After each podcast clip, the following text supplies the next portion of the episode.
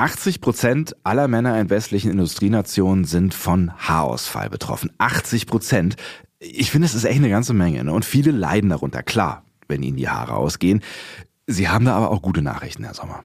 Tja, eine Studie bei Frauen hat ergeben, dass die Männer mit Glatze sexier finden, attraktiver finden und die für intelligenter halten. Hm. Nichtsdestotrotz sprechen wir gleich darüber, warum Männern die Haare ausgehen und ob es möglicherweise doch irgendwas gibt, was man dagegen tun kann.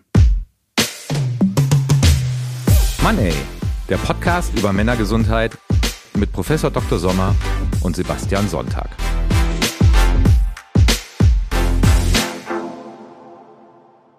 Hallo Herr Sommer.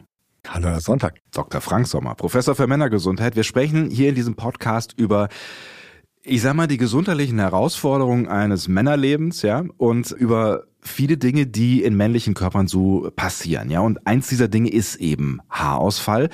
Und damit sind wir bei Philipp. Ist ein Fall aus Ihrer Sprechstunde. Philipp, den Namen haben wir uns aber ausgedacht. Er ist 28 Jahre alt, als er zu Ihnen kommt. Und was hat er für ein Problem?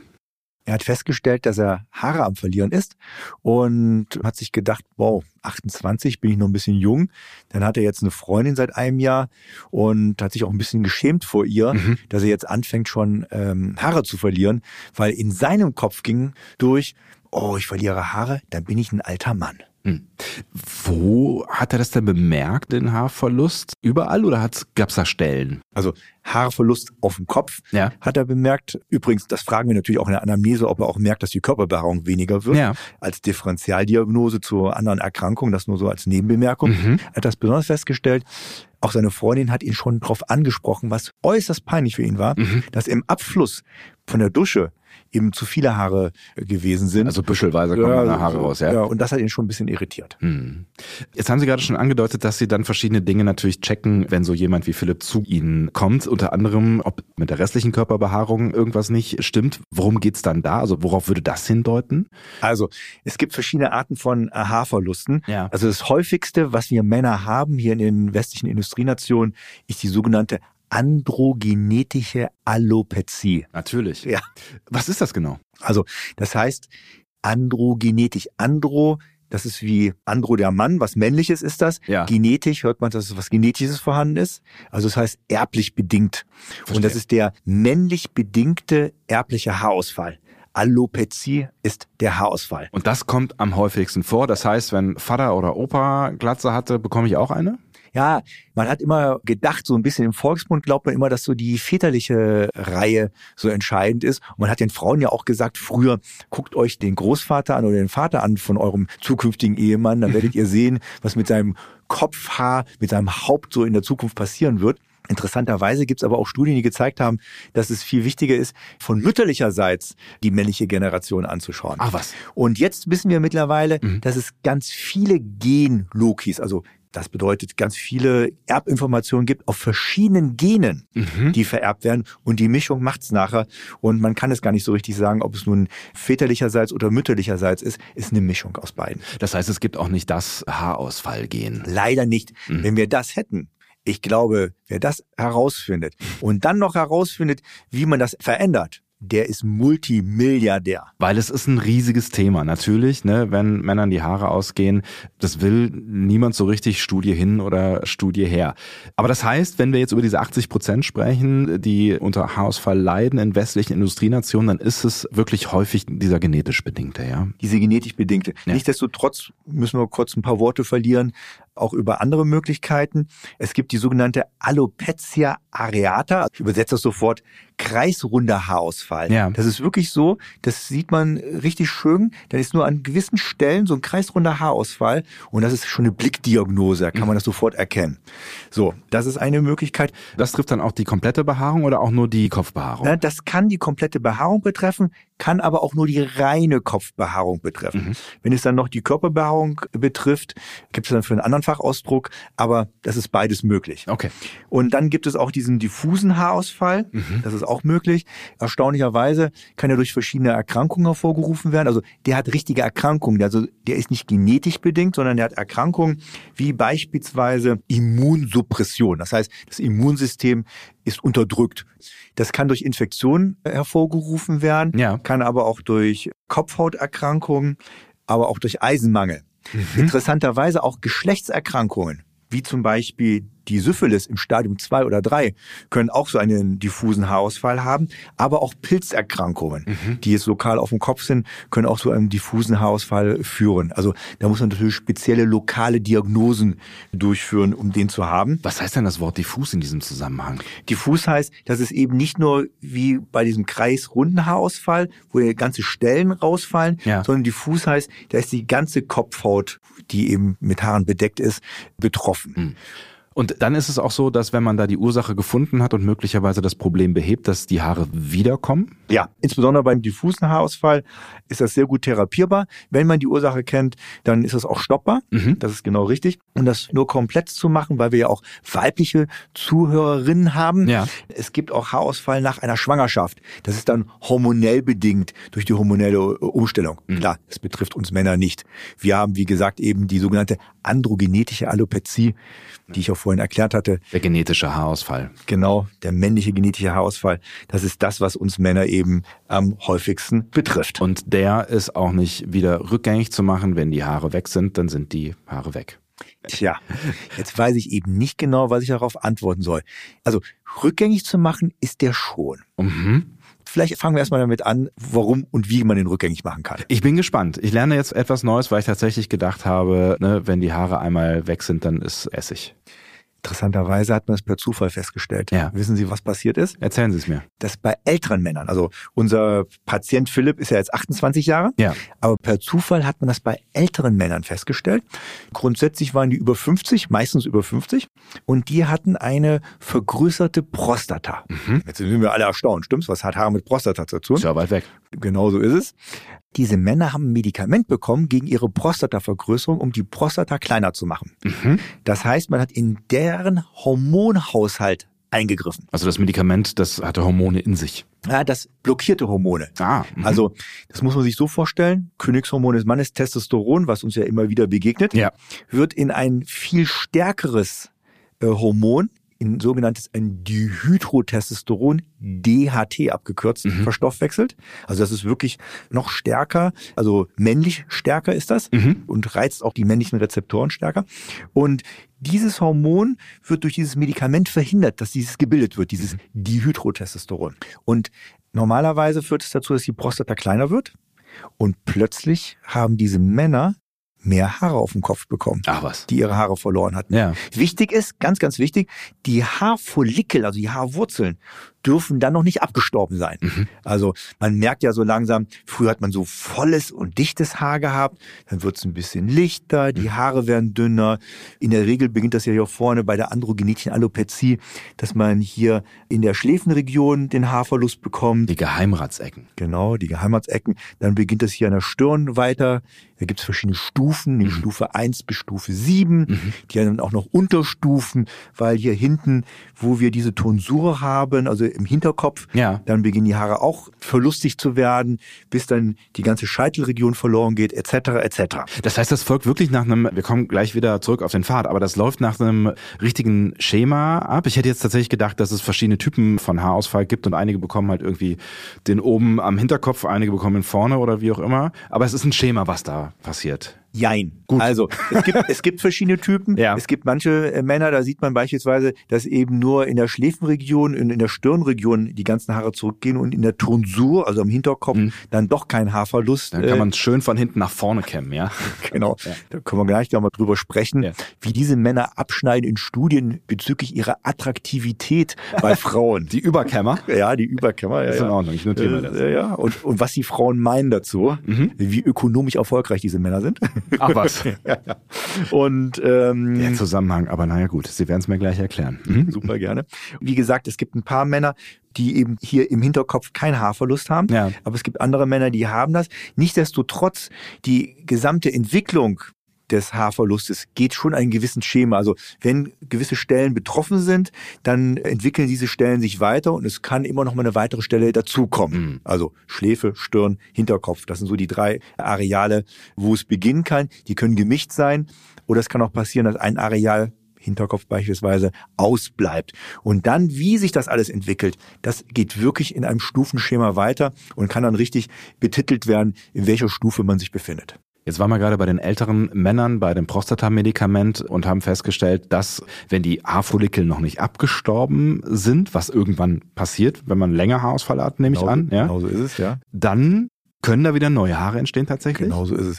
Die Haare, die schwach waren, sind dicker geworden. Mhm. Die Haarfollikel, die noch aktiv waren, sind wieder gewachsen. Und plötzlich haben die viel mehr Haare auf dem Kopf gehabt. Und die Männer waren glücklich. Und Also- jetzt, oh Wunder, es ist das Medikament gefunden worden gegen Haarausfall. Genau so ist es. So ist die Geschichte. Und dann muss man natürlich Studien machen. Man kann natürlich nicht sagen, nehmt ein Prostatamedikament, das ist ja alles reglementiert. Und dann muss man Studien machen und hat man festgestellt, dass man sogar nur ein Fünftel der Dosis benötigt, die man für die Prostatatherapie benötigt, Ja. um den Haarausfall zu stoppen, beziehungsweise wieder, solange die Haarfollikel nicht abgestorben sind, wieder die Haare neu wachsen zu lassen. Und das funktioniert immer? Bei der androgenetischen Alopezie funktioniert das sehr gut. Ja. Auch wir Männer werden trotzdem älter und trotzdem kann es natürlich dazu führen, dass wir weiter Haare verlieren. Aber erst einmal können wir das damit stoppen und wir können neue Haare wieder eben produzieren auf unserem Kopf. Klar, aber über 10, 20 Jahre verliert man trotzdem weiter an Haarpracht. Gucken Sie mal, jetzt sind wir schon bei der Lösung, ohne über das Problem ordentlich gesprochen zu haben. Äh, ja, ich war ja sehr zögerlich. Ja, ja, ich weiß. Aber wir haben tatsächlich auch noch nicht so ganz äh, richtig drüber gesprochen, was sie jetzt mit Philipp gemacht haben und was Philipps Problem genau ist. Also er hat geschildert, dass ihm Haare ausfallen. Der Freundin ist es aufgefallen, dass Haare in der Dusche liegen. Es fängt vorne an. Was haben Sie bei ihm jetzt diagnostiziert? Weil 28 ist ja relativ jung, ne? Also man guckt sich trotzdem nochmal den ganzen gesamten Menschen an, auch wegen hormonellen Störungen. Also Brust gehört immer dazu, Hoden gehört immer dazu, eben wegen den Hormonstatus. Aber weiterhin macht man natürlich Blutwertuntersuchungen. Ja. Unter anderem guckt man nach, was die Schilddrüse macht. Auch zum Beispiel eine Schilddrüsenerkrankung kann dazu führen, dass man Haarausfall hat, Mhm. der übrigens dann wieder rückgängig zu machen ist, indem man das wieder therapiert, die Erkrankung der Schilddrüse. Also Okay. so. Man kann nachgucken, wie Zink, Selen, Eisenwerte im Blut vorhanden sind, wie die Hormonwerte aussehen. Das spielt natürlich auch eine ganz große Rolle. Und man guckt sich auch die Nierenfunktion an. Auch das kann Einfluss haben, eben auf die Haarpracht. Der männlich vererbte Haarausfall ist dann häufig doch eine Blickdiagnose, weil er eben nach diesem Schema, das ist das Hamilton-Norwood-Schema, eben voranschreitet und dementsprechend kann man sehr gut eben sehen, äh, dass es so bedingt ist. Aber man kann die Haare herausziehen. Ah, Das hört sich jetzt brutal an. Ja. Das heißt, das wird im Rahmen eines Trichogramms gemacht. Ein Trichogramm ist, das werden so 50 Haare plötzlich herausgezogen mit Haarwurzel. Ja. Und dann kann man sich das anschauen, in welchen Stufen die sich befinden. Und dann kann man auch sehen, ob es eben ein genetisch bedingter Haarausfall ist. Und das haben Sie mit Philipp gemacht? Das kann man machen. Bei ihm war es aber eine Blickdiagnose. Okay. Und was war schon klar? da war es wirklich sicher. Mhm. Deswegen muss man das nicht machen. Um das nur zu vervollständigen, es gibt Männer, da muss man auch je nachdem, wie es aussieht, eine Biopsie vielleicht auch aus der Kopfhaut machen, Mhm. wenn man nicht weiterkommt. Biopsie heißt ein Stückchen rausschneiden. Genau ein Stückchen herausschneiden, um dann zu sehen, ob da irgendeine Grunderkrankung äh, vorhanden ist. Mhm. Oder auch Abstriche machen wegen Pilzinfektion. Also das muss man dann einfach sehen. Aber bei dem war es einfach ganz klar, dass es eben der erblich bedingte Haarausfall gewesen ist. Also für ihn erstmal keine gute Nachricht, weil das heißt, es geht vermutlich weiter. Ja. Und wir haben ja eigentlich schon die Lösung vorweggenommen, aber ich hatte ja ein Aber gesagt. Genau. Aber bevor wir zu dem aber kommen, lassen Sie mich noch ganz kurz aufs Alter eingehen, weil über 28 stolpert man ja doch erstmal, wobei ich schon auch aus meinem Umfeld Menschen kenne, die auch früh die Haare verloren haben. Wann fängt denn das so typischerweise an, dieser genetische Haarausfall? In ganz schlimmen Fällen Mhm. gibt es Männer, die schon mit 19 und 20 Jahren komplett oder fast komplett blank oben sind, also schon ganz viele Haare verloren haben. Häufig ist es ja so, dass ja so ein Haarkranz hinten bestehen bleibt. Ja. Warum bleibt der bestehen? Weil erstaunlicherweise sind diese Haarfollikel genetisch gesehen bei diesem Haarkranz, der hier hinten ist, die reagieren nicht auf dieses Dihydrotestosteron. Okay. So, aber alle anderen Haare reagieren darauf genetisch gesehen. Mhm. Und nur dieses Areal nicht. Deswegen bleibt eben dieser Haarkranz da eben meistens bestehen. Da gibt es, wie gesagt, 19-, 20-Jährige, das ist teilweise ein Drama für die. Klar. Das ist eben postpubertär. Mhm. Nachdem man in der Pubertät gewesen ist, produziert man Testosteron. Und dieses Testosteron wird eben verstoffwechselt in dieses Dihydrotestosteron. Und wenn man halt genetisch sehr stark eine Affinität hat, dass eben die Haare darauf reagieren, kann man sie halt in so frühen Jahren verlieren. Ja. 30 Prozent der bis zu 30-jährigen Männer in den Industrienationen leiden unter Haarverlust. Ja. 50 Prozent bis zu den 50-jährigen Männern leiden unter Haarverlust. Mhm. Und danach nimmt's ab? Ja, und dann haben wir bei 80 Prozent eben über alle Männer gesehen. Mhm, Das heißt, wenn ich, weiß ich nicht, 40, f- Mitte 40, Anfang 50 bin und ich habe meine Haare noch, dann bin ich raus aus der Nummer, dann Nee, leider nicht. Also, wie gesagt, betrifft Ja. dann trotzdem noch weiter. Das, das kann man leider nicht so sagen. mhm. schade. Ja, so ist es. Ja, Philipp ist jung und das hat ihn ja auch beschäftigt mit 28 Jahren. Hätte mich auch beschäftigt, definitiv. Jetzt haben Sie gerade ja gesagt, ne, wir haben über eine mögliche Lösung gesprochen, dieses Medikament. Ähm, Sie haben aber dieses Aber jetzt gerade schon zweimal unterstrichen. Dann kommen wir mal zu diesem Aber. Also in der Theorie ist das super, Ja. weil ich meine, kriegt man die Haarpracht wieder, also im besten Fall. Ja, Und- das klingt wie die Lösung. und hält das auch für mehrere Jahre aufrecht. Das Problem an der ganzen Geschichte ist, dass sie in den Hormonhaushalt eingreifen. Und jetzt kommt es, das wissen leider die wenigsten Leute. Und es ist auch lange verneint worden, weil man eben die Konsequenzen nicht tragen wollte. Sie können irreversible Depression kriegen, Mhm. Libidoverlust, also Lustlosigkeit auf Sex hoch sieben haben, Erektionsstörungen haben, die teilweise nicht reversibel sind. Und ich kenne Männer, die haben, nachdem sie dieses Medikament genommen haben, ihren Job verloren, weil sie es einfach nicht mehr geschafft haben, die Energie aufzubauen, weil Testosteron ist unser Königshormon. Ja. Das brauchen wir, um stark zu sein und um Dinge auch zu erledigen, die einfach nicht die Energie hatten, durchzuhalten und ihren Job zu bestehen. Also keine gute Idee. Leider weiß man nicht, welche Männer betroffen sind. Also Okay. das ist das große Problem. Ach so, das heißt, es gibt Männer, bei denen funktioniert das wunderbar ohne diese gerade Ja. genannten Nebenwirkungen und es gibt welche, die haben dann eben diese krassen Nebenwirkungen, ja. Und das Allerschlimmste ist, dann sagt man, setzt das Medikament ab. Aber wenn es irreversibel ist, also nicht So ist es. rückgängig zu machen, dann ist ja Essig. Genauso ist es. Und diese Erkrankung, gibt es auch eine Erkrankungsname für, heißt Postphinesterid-Syndrom, PFS abgekürzt. Und wie gesagt, mittlerweile in der Medizin auch etabliert. Deswegen soll man halt so vorsichtig sein. Und wenn jemand herausfinden könnte, welche Männer betroffen sind und welche nicht, also im Vorfeld, bevor man so ein Medikament bekommt, das wäre natürlich genial. Weil so weiß man natürlich nicht, nehme ich das? Ja. Und normalerweise hören ja die Nebenwirkungen eines Medikamentes auch auf, wenn ich etwas absetze. Ja. In diesem Falle leider nicht. Das heißt, als Arzt können Sie da eigentlich ja nicht guten Gewissens zu raten. Ich nicht. Mhm. Also es gibt Kollegen und Kolleginnen, die verschreiben das noch, weil die sagen, okay, Problem behoben. Ich gucke da ein bisschen weiter und habe auch mit Philipp drüber gesprochen. Ja. Und meinte zu ihm, klar, das kann man machen. Sie haben eine androgenetische Alopezie. Die Wahrscheinlichkeit ist super groß, wenn ich Ihnen diese Tabletten verschreibe, dass die Haarpracht wiederkommt und auch für eine längere Zeit eben hält. Aber, und dann habe ich ihm das gesagt, wollen Sie dieses Risiko eingehen? Tja. Ja, und er hat sich dagegen entschieden, hat gesagt, nein. Mhm. Übrigens, es gibt wirklich Männer, auch wenn man denen das 10, 15 Minuten erklärt, das Risiko, Ja. und auch erzählt, was für Patient man schon gesehen hat, eben wie Verlust seines Jobs, nicht mehr in der Lage zu sein, Erektionen aufzubauen, Beziehungen brechen auseinander, weil keine Libido mehr vorhanden ist, weil die Frau interessiert den Mann einfach nicht mehr. Und dann wird es auch schwierig in manchen Beziehungen, Ja. die dann aufrechtzuerhalten. Gibt es trotzdem Männer, die wollen lieber ihre Haarpracht haben und nehmen dieses Risiko in Kauf. Das nur so als Nebensatz. Aber Philipp wollte das auf keinen Fall. Mhm. Dann gibt's natürlich noch mindestens eine andere Option, die mir jetzt einfällt. Das wäre die Haartransplantation. Was sagen Sie dazu? Haartransplantation ist auf jeden Fall, gibt es verschiedene Methoden. Ja. Wenn, würde ich empfehlen, dass man die einzelnen Follikel transplantiert. Und das muss man so auch zweizeitig machen. Das heißt, man kann nicht alle Haaransätze und Haarfollikel, also einzelne Haare sind das dann, wirklich Ja. nimmt jeden einzelnes Haar und das wird dann wirklich dorthin transplantiert. Wo kommen die her? Wo Die nimmt man hier hinten aus dem Kranz heraus. Ah, okay. Mhm. Also das heißt quasi, die Kopfhaare, die werden ein bisschen großzügiger verteilt dann, ja? Genau so ist es. Aber meistens sollen diese Männer eben zusätzlich dieses Medikament einnehmen. Okay. Und deswegen bin ich langfristig auch nicht davon begeistert. Wir kennen ja auch wirklich bekannte Politiker und auch bekannte Fußballtrainer, die haben ja eine Haartransplantation gehabt. Und das steht denen ja auch wirklich. Und die sehen ja auch wirklich dadurch attraktiver wieder aus. Ja. Die Frage ist natürlich, wie lange hält sowas an?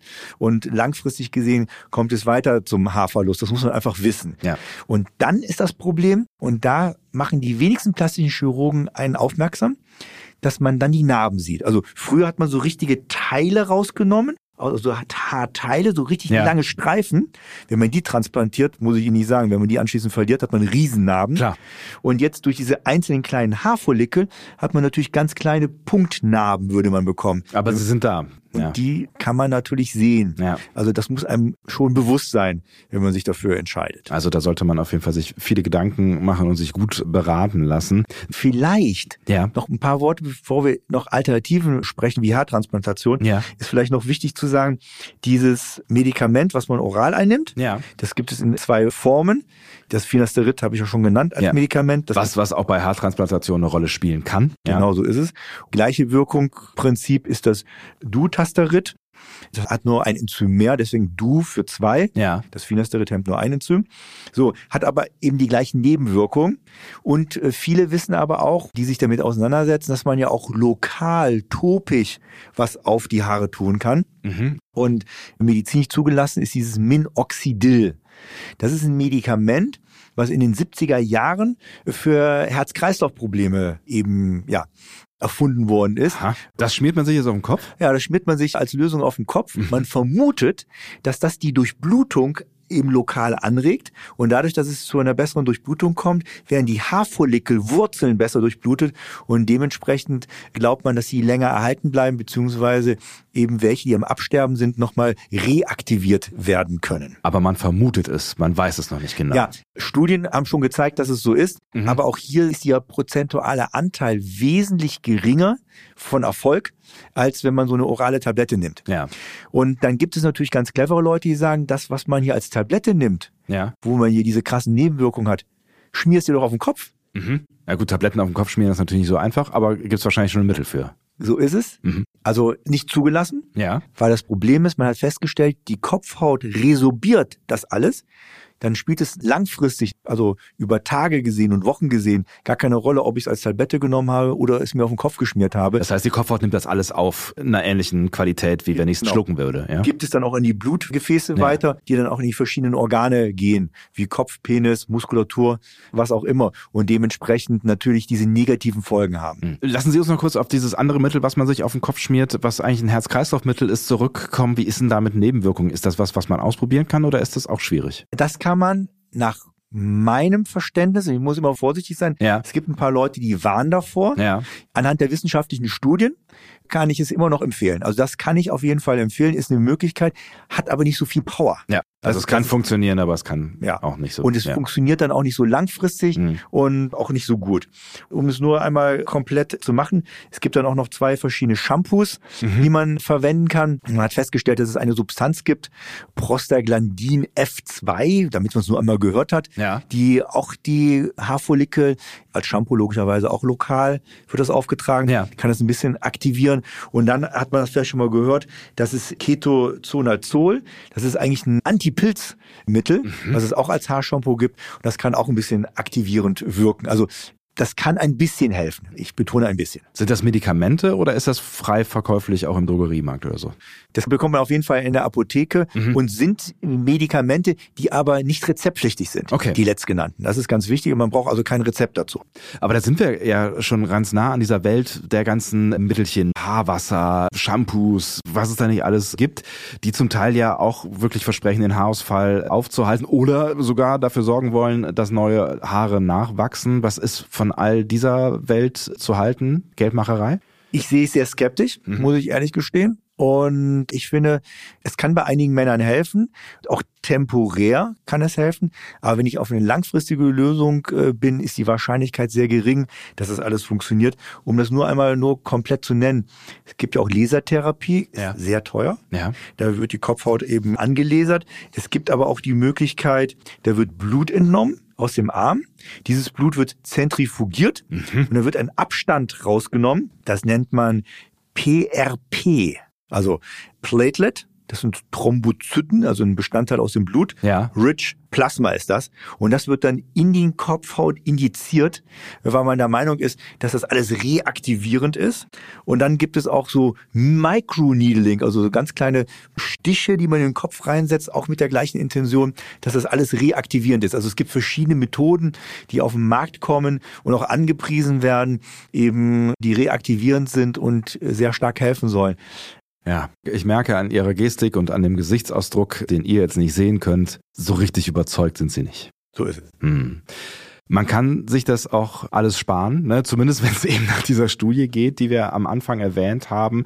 Da sind Männer ohne Haare in den Augen von Frauen ja mindestens nicht unattraktiver. Ne? Ja, und das ist ja hochinteressant gewesen, dass die auch wirklich, also die für männlicher halten, Ja. für attraktiver halten, sexier und erfolgreicher eingestuft haben, diese Männer. Das ist natürlich echt ganz spannend, ja. Das kann natürlich auf der anderen Seite auch nur ein Trend sein. Ne? Also ich meine, genau wie fehlende Haare auf dem Kopf gerade durch Haare im Gesicht sublimiert werden können. Ne? Es ist ja gerade auch ein Trend, dass man Bart trägt. Kann es natürlich auch sein, dass alles in ein paar Jahren wieder glatt rasiert ist und das wieder in ist. Oder glauben Sie, man kann sich da ein Stück weit drauf verlassen? Nein, ich glaube auch, dass es also wirklich davon abhängt, wer gerade auch in Vogue ist. Ja. Sag mal, Dwayne The Rock Johnson. Ja. So, Vin Diesel. Die haben natürlich nicht nur Glatze, sondern auch Körper. So, ne? Also da passt das eine zum anderen vielleicht auch ein bisschen zusammen. Bruce Willis? Ja. Weniger Körper, aber gut, aber erfolgreich. Ich weiß, wo Sie hinwollen. Ist okay. ja. Okay, wir halten das mal fest, also dass es da möglicherweise gar nicht so einen großen Nachteil gibt in der Wahrnehmung von Frauen, wenn Mann Glatze trägt. Und Sie raten auch dazu, Glatze zu tragen, wenn man unter einem gewissen Haarausfall leidet, weil Sie haben eben gesagt, Überkämmer, wenn ich es mal so nennen darf, sind ökonomisch nicht so erfolgreich oder werden zumindest so eingeschätzt. Wo haben Sie das denn her? Auch eine Studie. Ja. ist eine Studie und die werden sowohl in der Außenwelt, also nicht nur von der weiblichen Außenwelt, sondern auch von den Kollegen, von den männlichen Kollegen, werden die so wahrgenommen. Also Überkämmer, ne, um es nochmal zu erklären, ne, wenn man irgendwo noch ein bisschen Haare hat, dann versucht man damit die Stelle irgendwie zu überkämmen, die dann kahl ist und denkt, vielleicht fällt es keinem auf, aber am Ende fällt es auf. Ne? Tja, also ich glaube, das fällt auf jeden Fall auf. Mhm. Da hat man keine Möglichkeit. Nichtsdestotrotz sollten wir vielleicht noch, noch einen Tipp geben. Ja. Kurz bei der Studie bleiben. Überkämmer fallen unten durch Ja. und man hat festgestellt, wenn man wenig Haare hat, lichte Haare und die Kopfhaut sieht, das wird bei den Damen als unattraktiv und nicht erfolgreich. Also diese Männer schätzen die als nicht erfolgreich ein. Gibt's aber Tricks. Und die Tricks, finde ich, die sind gar nicht mal so schlecht, solange man noch genügend Haare hat, um diese Tricks anzuwenden. Ja. Es gibt diese Möglichkeit, diese Kopfhaut beispielsweise anzufärben, so dass es eben nicht durchschimmert. Das heißt, man muss noch genügend Haare haben, Ja. aber so, dass man nicht eben die weiße Kopfhaut sieht. Oder es gibt auch die Möglichkeit, mit künstlichen kleinen Haaren die aufzufüllen. Das muss man auch jeden Tag machen. Die- Aufgesprüht werden die oder ja, aufgerührt? ne? ja, die okay. kann, können aufgepudert werden Ja. oder aufgesprüht, gibt's beides. Auch die Farbe wird aufgesprüht, die Haare werden so aufgepudert. Das kann eben bis zu einem gewissen Stadium unauffällig sein, Mhm. ohne dass man das merkt, dass die Außenwelt das feststellt. Also es gibt schon noch Möglichkeiten, je nachdem, in welchem Stadium man sich befindet. Aber im Endeffekt muss man sich damit abfinden, dass der Haarausfall weiter voranschreiten wird Ja. in den meisten Fällen, richtig? So ist es. Bei dem genetisch Bedingten Ja. hat man keine Möglichkeit. Und wenn wir zurück zu Philipp kommen, Ja. dem habe ich das auch so erzählt, erstmal als Möglichkeit. Und dann hat er gedacht, nee. Er war der Meinung, dass er eine gute Kopfform hat. Mhm. Das haben übrigens Studien auch gezeigt. Nicht jedem Mann steht es natürlich, eine Glatze zu haben. Ja. Wenn man noch eine gute Kopfform hat, eine gute Glatzenkopfform hat, dann kann das sogar wirklich die Attraktivität logischerweise auch steigern. Mhm. Und er meinte, dass er eine gute Kopfform hatte. Und er hat sich dann entschlossen, hat gesagt, naja, was soll er jetzt aufschieben? Vielleicht jetzt nochmal drei, vier Jahre ein bisschen sprayen, ein bisschen künstliche Haare drauf tun. Ist ja auch mit Arbeitsaufwand verbunden. Ja. Muss man auch abends abspülen. So will man ja nicht ins Bett gehen und das Kopfkissen äh, dann, Das voller kleiner Härchen, ja. Genau so Ja. ist es. Mhm. Oder die Farbe ist dann im Kopfkissen drin. Das Ja. ist ja auch alles nicht so richtig angenehm. Übrigens, wovon ich abrate, Ja. das gibt es auch. Es gibt Mikropigmentierung. Also das heißt, man kriegt das rein tätowiert. Ja. Und davon rate ich ab. Stellen Sie sich mal vor, irgendwann, wenn die Haare wegfallen, Dann haben sie die lustigen Punkte oben. genau so ist es. Da muss man dann was Großes drüber machen. Dann wird's schwierig. Totenkopf. Aber das heißt, Philipp hat sich dann mit seinem neuen Erscheinungsbild arrangiert oder sich mit seinem, ich sage jetzt mal pathetisch, Schicksal abgefunden, ja? Ja, es hat ihm schon ein bisschen geholfen, dass ich ihm die Studien erzählt habe und Ja. dass ich gesagt habe, Mensch, du bist ein junger Kerl, du siehst doch gut aus. Und er selber auch der Meinung war, dass seine Kopfform vielleicht ganz interessant sei. Und habe ihm natürlich auch gesagt, er muss aber wenn, muss er die ganzen Haare wegrasieren Ja. und nicht so einen Teil stehen lassen, weil das kommt absolut aktuell. Wir müssen einfach sagen, aktuell kommt das nicht gut an Ja. in den ganzen Studien.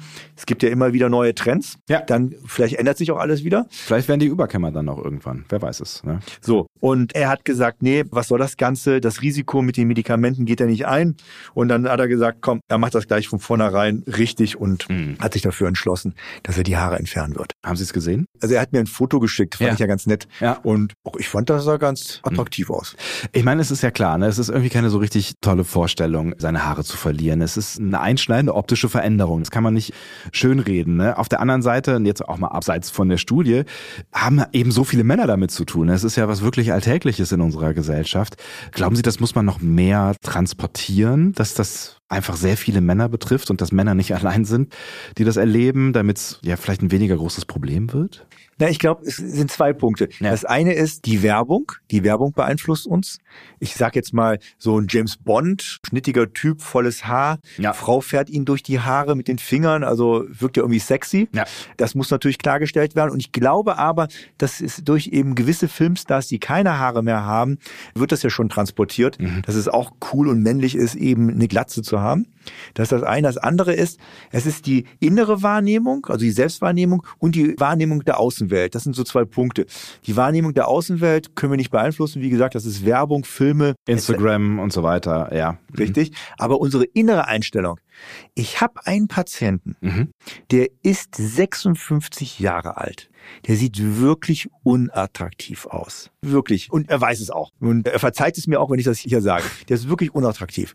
Der betritt ein Restaurant ja. und dann wundern sie sich, die Mädels drehen sich zu dem um. Mhm. Also, der hat eine Ausstrahlung, der hat einfach eine Aura. Das ist seine innere Einstellung. Der hat eine coole Einstellung. Er ist der Meinung, er sei toll, er ist super und das strahlt er auch. Also was er wirklich von sich selber meint, strahlt er aus. Und ich glaube, das ist eines der wichtigsten Punkte und ich bin mir sicher, dass Philipp, der sich arrangiert damit hat, auch auf diesem Foto hat er wenigstens eine sehr gute Aura gehabt, ja. fand ich irgendwie auch eine gute Ausstrahlung und ich glaube, das ist einer der wichtigsten Punkte. Und es ist ja vielleicht auch dann besser, genau für diese Ausstrahlung, sich einmal damit abzufinden, dass es so ist, wie es nun mal ist, anstatt vielleicht jahrelang damit zu hadern und und zu versuchen, es irgendwie zu kaschieren, dann ist der Schritt von Philipp ja vielleicht nicht der verkehrteste. Und dann gewöhnt man sich vielleicht auch schneller daran, dass man jetzt eben so aussieht, wie man aussieht. Definitiv. Und das hilft. In der nächsten Folge sprechen wir über ein Hormon, das uns immer wieder begegnet in diesem Podcast und immer wieder begegnet ist in diesem Podcast und immer wieder begegnen wird in diesem Podcast. Sie haben irgendwo an einer Stelle gesagt, wir können da wahrscheinlich Stunden oder Tage drüber sprechen. Es geht um das Testosteron, haben wir heute auch schon drüber gesprochen. Oder wie Sie so schön sagen, Herr Sommer, das Königshormon des Mannes. Warum ist das so wahnsinnig wichtig, dass wir ihm jetzt eine ganze Folge widmen, weil es taucht ja eh überall auf. Genau so ist es. Es taucht überall auf und das hat nicht nur körperliche Auswirkungen, das hat auch geistige Auswirkungen.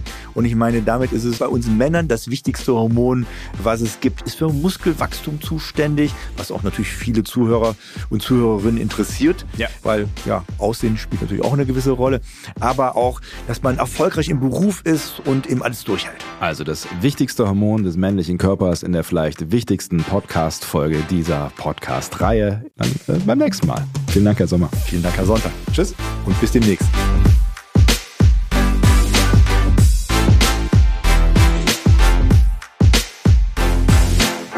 Money ist eine Produktion von Roof Music. Redaktion Matthias Kalle, Ton und Schnitt Henk Heuer, Musik Leon Miller.